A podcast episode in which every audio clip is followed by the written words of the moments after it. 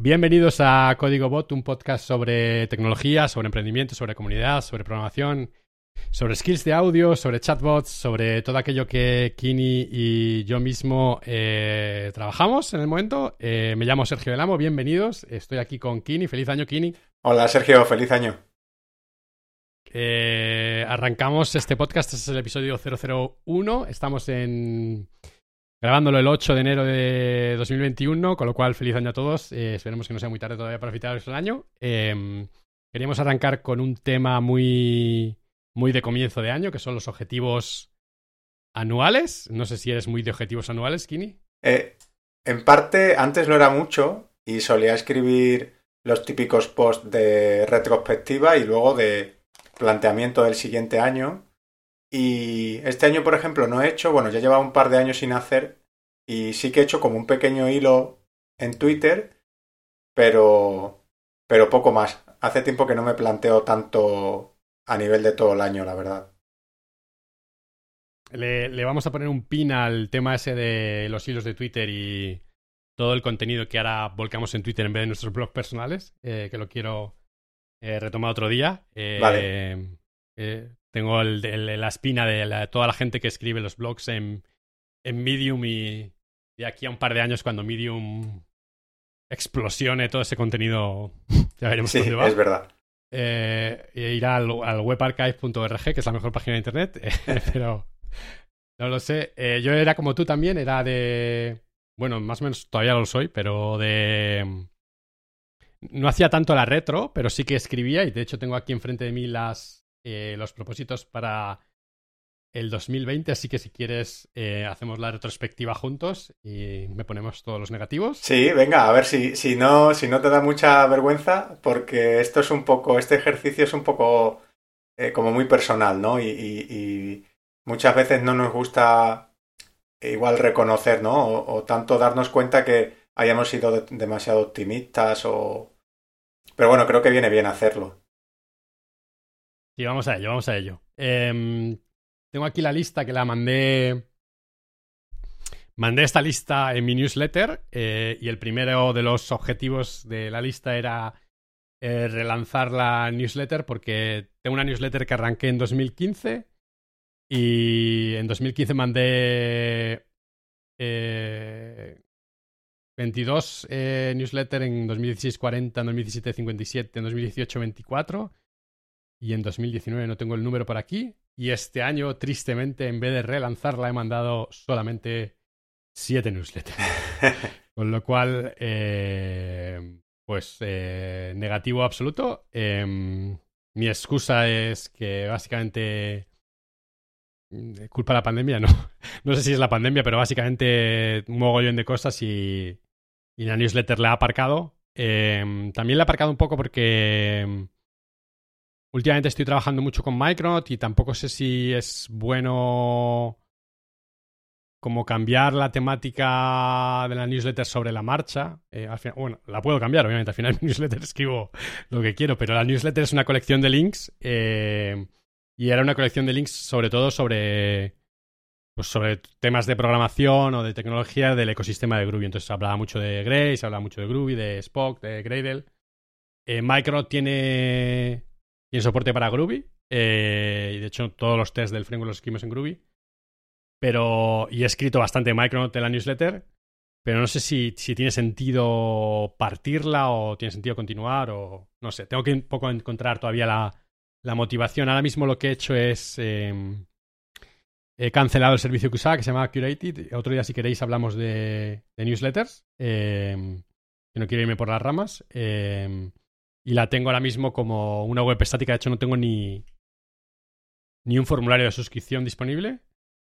Pero nada, es, si, si hago objetivos para 2021, que luego lo hablamos, eh, relanzarla probablemente estará en, entre ellos. Eh, tengo otra, otro objetivo que tenía es eh, superar mis problemas de muñeca.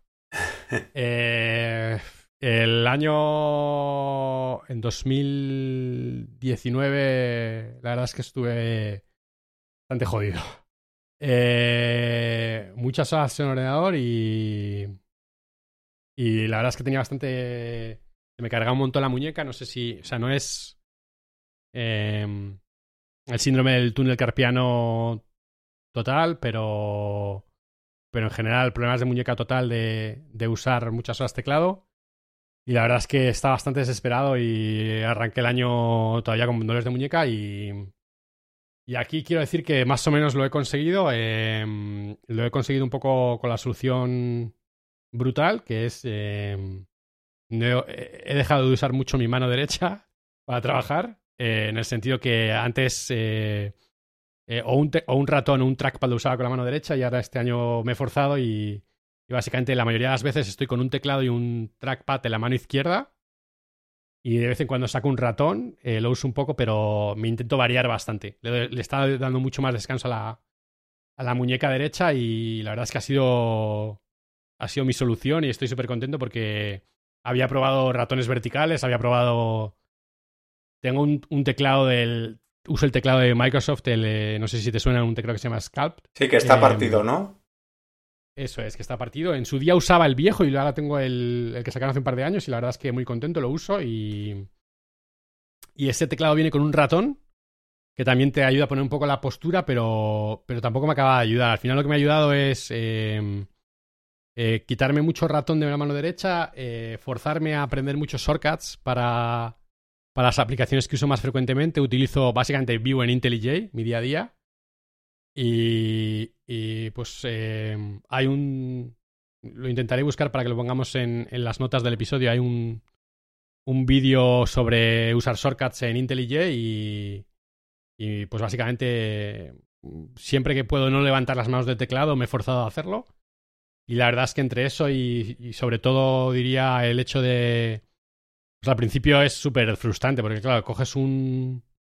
Eh, un trackpad o un ratón con la mano izquierda y yo no soy zurdo, ¿sabes? Soy diestro cerrado y es pues brutal, ¿sabes? Es como que como pues una pérdida de productividad brutal, pero al final eh, a base de forzarme, pues mira, estoy muy contento, la verdad. Eh, eh, todavía me la noto cargada un poco, pero, pero vamos, ni punto, ni nada que ver, ¿sabes? En general, el tema, el tema de los atajos, o sea, creo que es súper útil. Eh, yo, yo debería, ese sería un buen objetivo en el caso de que me pusiera alguno, eh, porque creo que son son súper útiles. Los que los, yo también uso, bueno, IntelliJ o WebStorm, los productos de JetBrains al final, y, y me parece muy útil el tener esa fluidez, ¿no? Con las manos, sin tener que, que, mover demasiado.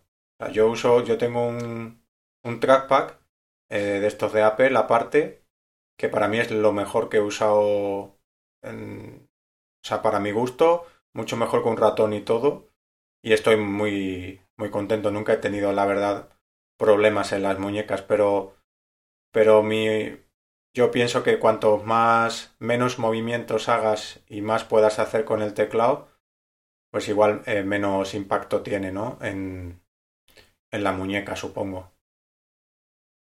Yo al final lo que... O sea, pues cuando no tienes el problema hasta que lo tienes. Eh... Así que todos los que trabajéis con ordenador, pues tenedlo en cuenta que, que cuando en el momento que te metes es jodido salir si acaso sales del todo, eh, con lo cual todo lo que podáis hacer para prevenir es mejor. Al final lo que he leído yo es que, eh, y creo que es una buena metáfora, es, al final, no importa si acabas usando, o sea, por muy buen ratón vertical, ergonómico que sea, al final si tú estás, venga a rozar un cable contra una superficie, pues el cable se desgasta, ¿sabes? Entonces, eh, la única solución es variar. Eh, variar dispositivo de entrada, variar. Eh, pues lo que, obviamente tener una postura para las muñecas lo mejor posible. Eh, pero te lo digo, yo en el momento de, de estar jodido, pues intentas tener la mejor postura, pero es que ni con la mejor postura parece que ayudaba. Entonces, al final, a mí lo que me ha ayudado es, es cambiar. Así que, nada, este objetivo yo me pongo un, conseguido y te diría que es casi el más importante que, sí, desde luego. me puse. Sí, sí, sí. Em, otro que tenía es eh, certificaciones eh, AWS. Eh, aquí un poco el, mi, empresa tenía como un programa para incentivarte a que te sacas las certificaciones y también pues tengo el gusanillo de, de la nube y de, y de Amazon y me pareció describí una página web que se llama eh, A Cloud Guru, que la pondré en, las notas del episodio, eh, y te ayudaban a, cómo a certificarte. Em, hay mucha gente que está súper en contra, que no cree nada de las certificaciones, pero a mí me, parece que te dan unas... O sea, a ver, sacarte la certificación sin saber usarlo tampoco es que me, me parezca que sea la... A ver, si, si te abre puertas, pues te abre puertas para un trabajo, pero eh, me daba a, mí este tipo de, de, mm, de trainings, de formaciones que te, te permiten de alguna manera, eh, o sea, AWS es tan abrumador para mí, eh, tiene tantos servicios. Sí, es verdad. Que, que, que, alguien te guíe un poco de la mano en lo que tienes que aprender y te vaya guiando un poco de... obviamente no, no, no, te profundizan, te preparan como para que tomes el examen, no te profundizan, no te explican lambda de arriba abajo pero te, van a, al final en, explicar cómo encajan todas las piezas. Es decir, que, que Lambda, sea, si trabajas con Lambda es posible que tires de API Gateway, que si trabajas con Lambda es posible que utilices eh, DynamoDB. Entonces, a mí sí que me gustaron y antes de que arrancara todo el tema del COVID, eh, me saqué la certificación de... Tienen como varios niveles y me saqué la de Developer Associate, que es una... como la... pues empezando por abajo. Eh, y la verdad es que luego eh, sigo suscrito al servicio este y, es una cosa que quiero retomar, pero no me he sacado más. Eh, eh, aún así, te diría que, he conseguido, porque por lo menos una me saqué. y nada, cualquiera que si necesitáis porque vuestro trabajo os lo requiere o porque pensáis que os puede abrir las puertas o por, simplemente porque queréis aprender, os recomiendo la página web. Han comprado hace poco eh, Linux Academy, eh, entonces ahora se han fusionado. Eh, tienen también certificaciones para Azure y para, para Google Cloud. Nosotros trabajamos con las tres nubes porque mm, mi trabajo en el día a día es, trabajo mucho en open source, en un framework que se llama Micronaut, y el framework tiene, mm, soporta las tres nubes. entonces, pues al final tenemos que aprender un poco... Al final los conceptos son parecidos, o sea, cada una tiene sus servicios. te puede gustar una más o menos. A mí la verdad es que la de la de Amazon me parece la más... Eh, no sé si es porque al, ser eh, trabajar mucho con Java, eh, toda la de Amazon está como, como que Java es un first citizen a tope. no sé si es la que me hace clic más fácilmente o, el por qué, pero es como, como la, que la que me entra más fácil. pero la verdad es que últimamente también hemos trabajado con... En algún proyecto de cliente hemos desplegado en Google Cloud y hay mucha gente que le gusta mucho y tiene, tiene ventaja. Si queréis aprender alguno en, en la nube en este 2021, eh, echarle un vistazo.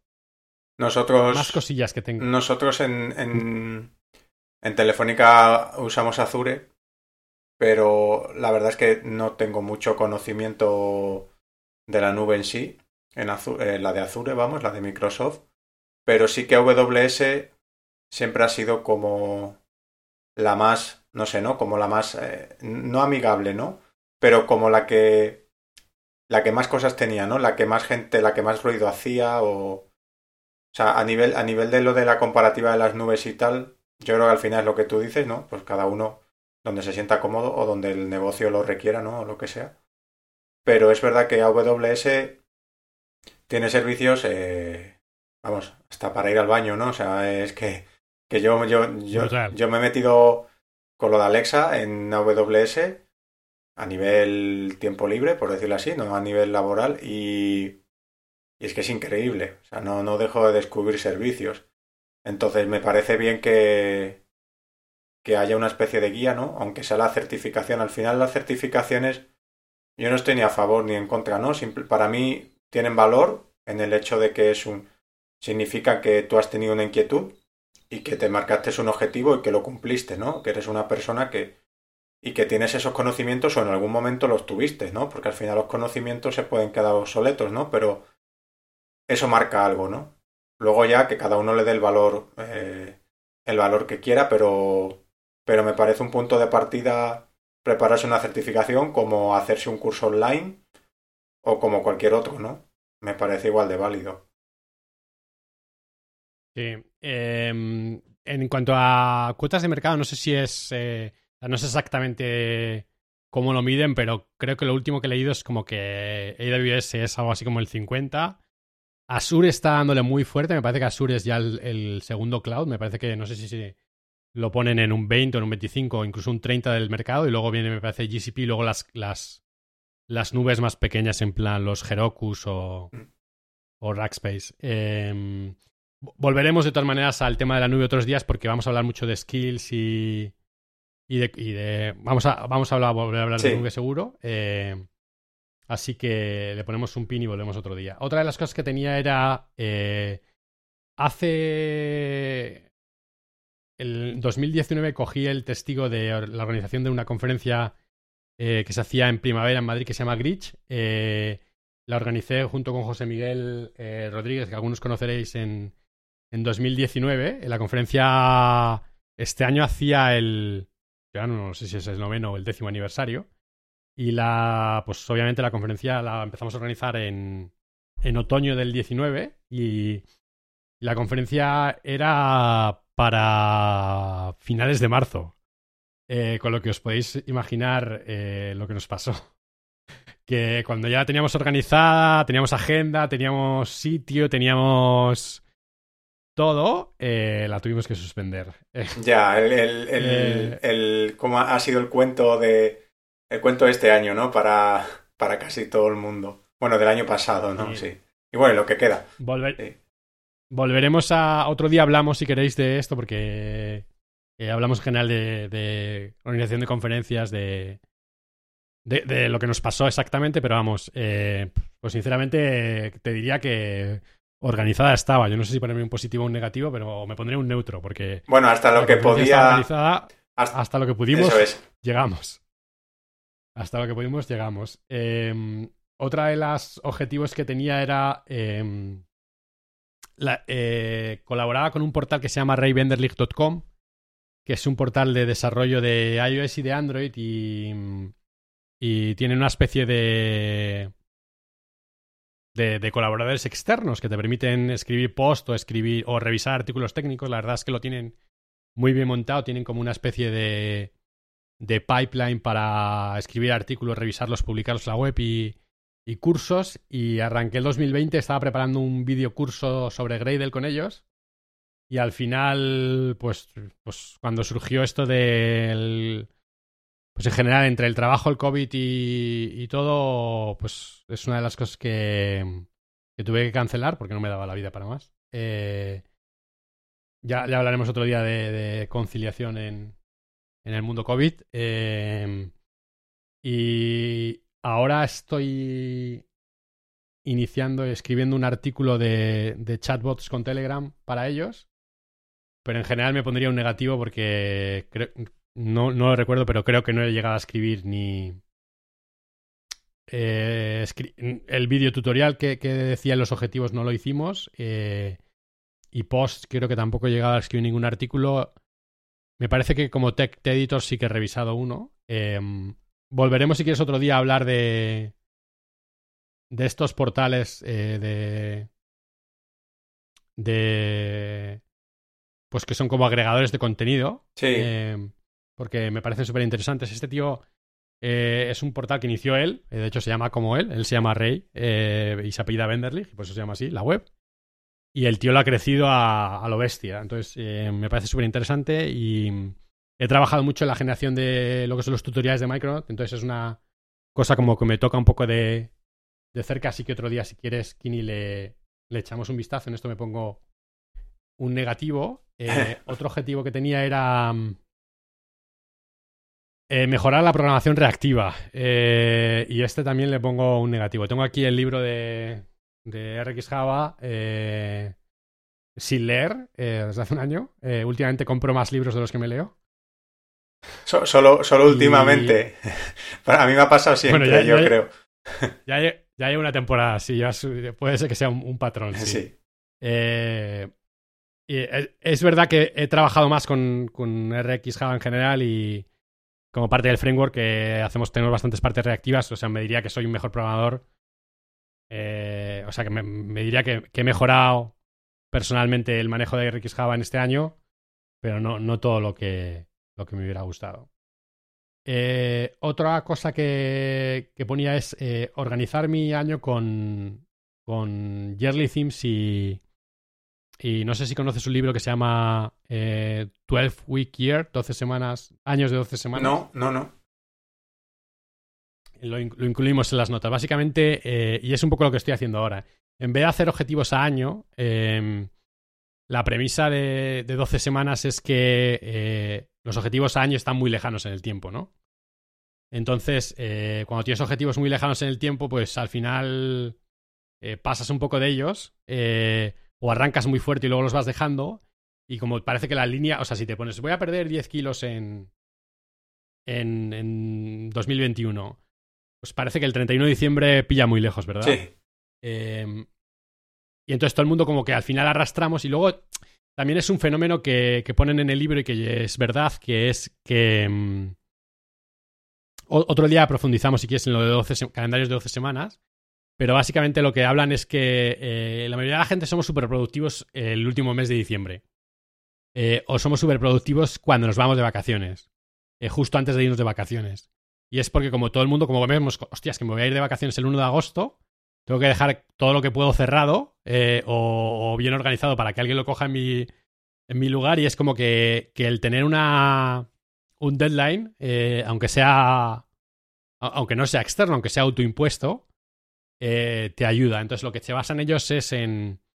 Eh, otro día lo hablamos más, pero básicamente es como que, que te firmas objetivos a, más a corto plazo, en vez de un año es eh, pues 12, 12, semanas, que al final son como tres meses. y en 12 semanas se pueden hacer muchas cosas. En, en tres meses se pueden hacer muchas cosas, pero que es como que ves más el final, ¿vale? entonces se basa un poco en, en, en ponerte estos objetivos, planear y, y evaluar.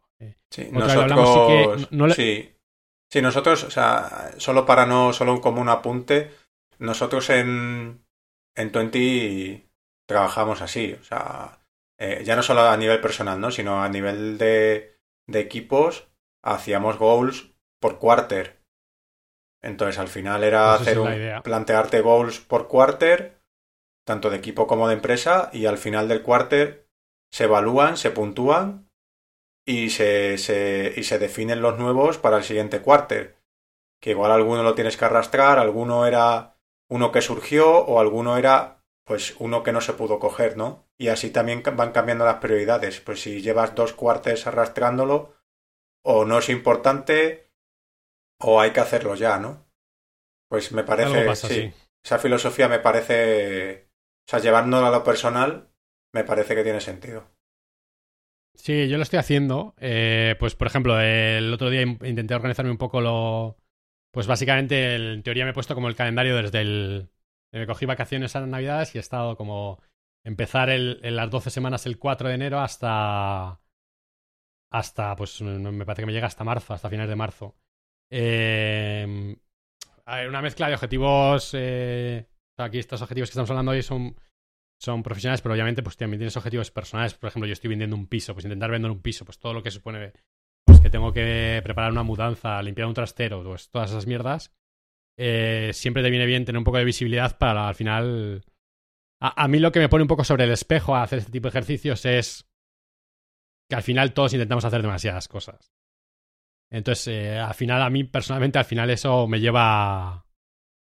Eh, pues al final, si, si te quieres hacer demasiadas cosas, al final, eh, como, dice el refrán, que... El que mucho abarca, poco aprieta. Poco aprieta, pues eso es un poco lo que, lo que me pasa, es un poco de... Y esto es uno de los ejercicios que te pone un poco sobre eso. Todavía es una, un, área que tengo mucho por mejorar y sí es verdad que, que, que, me gusta arrancar demasiadas cosas y aquí nos tienes arrancando un podcast. sí, es verdad. Pero, pero es un ejercicio que, que ponerte a este tipo de cosas, eh, pues al final también lo que habla en el libro eh, es pues que, que, que, no puedes hacer mil cosas en 12 semanas. O sea, eh, dan para mucho 12 semanas, pero, pero no puedes hacer mil cosas.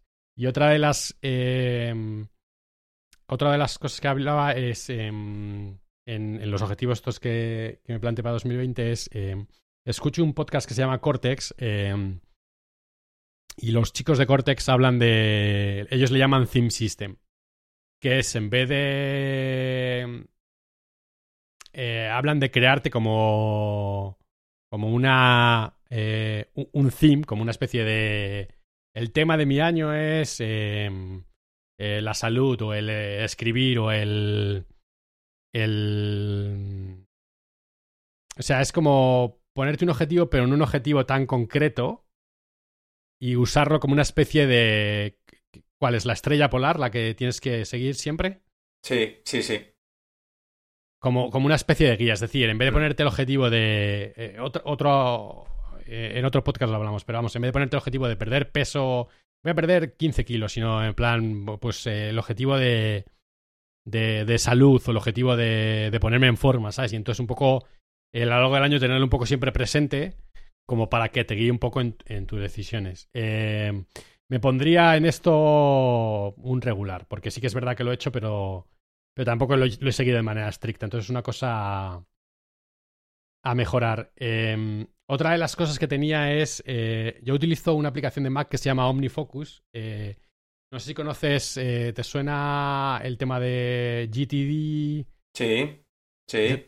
Pues OmniFocus es como una aplicación para hacer GTD en, en el Mac. Eh, utilizo GTD de aquella manera. Soy como un usuario de GTD. Sí, bueno, es, es tu, tu, adaptación de, de, de, GTD, sí. Es como oh, he mejorado, o sea, sí que te diría que lo he usado más y, y, tengo todo, pero no. O sea, eh, no, no, no, soy como esta gente que, que lo tienen tan bien que, que viven en GTD y, y, tienen una paz mental total. Eh, sí que es verdad que intento volcar ahí las cosas, es decir, eh, otro día sí que les hablamos de, de procesar email y tal, pero... Eh, o sea, he usado más OmniFocus que nunca y, lo continuaré usando en 2021, así que, que igual me pongo, no sé si un, regular o un, un positivo. Yo para eso suelo usar solo o sea, llevo mucho tiempo intentando también organizarme todo el tema este de GTD y tal. Y después de probar varias cosas, lo que mejor me está funcionando es Notion con, con un inbox, dos listas. Una de las opciones de hacer GTD es usar dos listas, ¿no? Pues la lista de inbox y luego la lista de, de cosas a hacer. A hacer ya, ¿no? Yo lo, yo lo reparto un poco por semana. Cosas en el inbox y cosas que tengo que hacer esta semana y ya está. Y uso Notion eh, como herramienta y es lo que mejor me está funcionando desde hace, desde hace tiempo. Tenemos que poner un pin también a, Notion porque yo no lo he usado, pero sé que ha pegado mucho. Eh, sí, a mí me gusta bastante, eh, sí. Ya hay varias herramientas eh, en, en, O sea, me parece que hay otra que se llama Obsidian, que es también un poco Sé que hay gente que utiliza Notion para, como tú, que utiliza Notion para... Porque Notion al final es también como para capturar notas, ¿no? No es solamente, no es, no es una herramienta. O sea, puedes hacer... No, no, no, no. O sea, eso es una... No es un organizador de tareas. No, no, no, no. Es... es, es eh... No sé, es que es una mezcla de herramientas. Es como una wiki más, más tomar notas. Eh, hay gente que tú puedes publicarla, entonces hay gente que está montando su página web ahí. Eh, puedes montar eh, pues compartir, compartir contenido, documentos, puede ser colaborativo. O sea, es que hay, es, es, es, es inmenso. Tiene bases de datos y todo. O sea, es un universo aquello. Es como verdad. un Evernote moderno, ¿no? Yo pienso, no, no, lo he usado, ¿eh? No, o sea, que a lo mejor estoy diciendo una tontería, pero... Incluso más que Evernote. Eh... O sea, Evernote sería una parte de Notion. Correcto. Pues ha, hablemos un día sobre Notion eh, y hablemos otro día sobre GTD. Eh, Luego tengo eh, continuar contribuyendo en open source. En esto me pondría un positivo, también porque mi trabajo me lo permite. O sea, aparte de mi trabajo, o sea, me paga, o sea, soportamos a clientes en OCI en la empresa que trabajo, pero yo estoy en el equipo de open source, entonces hay, parte de mi tiempo que estoy con cliente, pero hay mucha parte de mi tiempo también que, que me dejan contribuir a open source y básicamente el año pasado he estado contribuyendo bastante en, en Micronaut. Eh, y el último, eh, y el último que me pongo en negativo es, eh, tenía aquí intentar aprender Kotlin. Em, uno de los lenguajes que soportamos en Micronaut es Kotlin, o sea, tú puedes hacer una aplicación en Micronaut en Kotlin, Java o Groovy. Y, y yo soy un viejuno que el desarrollo en Android que he hecho lo he hecho con Java. Mm. Sé que ahora todo el mundo utiliza Kotlin para, para Android. Em, y pues un poco para ambas cosas, porque pues Kotlin tiene un hype tremendo en la JVM. Eh, y, a ver, pues al final me, viene bien para mi trabajo porque pues tenemos que eh, proveer la mejor experiencia de usuario a los usuarios de Kotlin. Eh, y lo mismo, tengo aquí libros Kotlin en la estantería que, que me, me, quedan muy bonitos, pero, pero que están, están sin leer. Mi consejo, mi consejo ahí es, eh, o sea, Kotlin lo vas a aprender sin problema rápido porque ya vienes de Groovy y de Java. O sea, que realmente mi experiencia es que Kotlin se aprende muy rápido y es bastante, o sea, da bastante gusto al final eh, programar en Kotlin, sobre todo si vienes de Java más antiguo. Si ya vienes de Java más moderno, verás que hay cosas que ya están ahí, pero también Kotlin es es bastante más agradable para hacer otro tipo de, de lógica, ¿no? Y al final es también un modelo híbrido, ¿no? Entre, entre funcional y, orientado a objetos, pero, pero mi consejo es que te... Bueno, para ti, para cualquier persona que, esté escuchando esto y, quiera igual aprender Kotlin, es que el propio, la propia gente de JetBrains tiene un, creo que es un plugin de, a nivel como de educación o algo así, y tienen lecciones de Kotlin y en el mismo navegador te puedes hacer, creo que son como koans, ¿vale? Te puedes hacer, tienen lecciones y vas aprendiendo el lenguaje sobre esas lecciones. Yo empecé así, por ejemplo, y, y bastante bien, la verdad. Y luego tienes la, el playground en online, que a mí me sirve a veces para probar cosillas sin tener que abrir un editor a lo mejor o sin tener que, que hacer cualquier tipo de modificación en código y tal. O sea, no sé, a mí me, a mí me gusta bastante. Yo desde que lo, desde que lo empecé a usar, es como, hago, como hago las skills de Alexa, por ejemplo. El backend está hecho en Kotlin y me siento, me siento muy cómodo.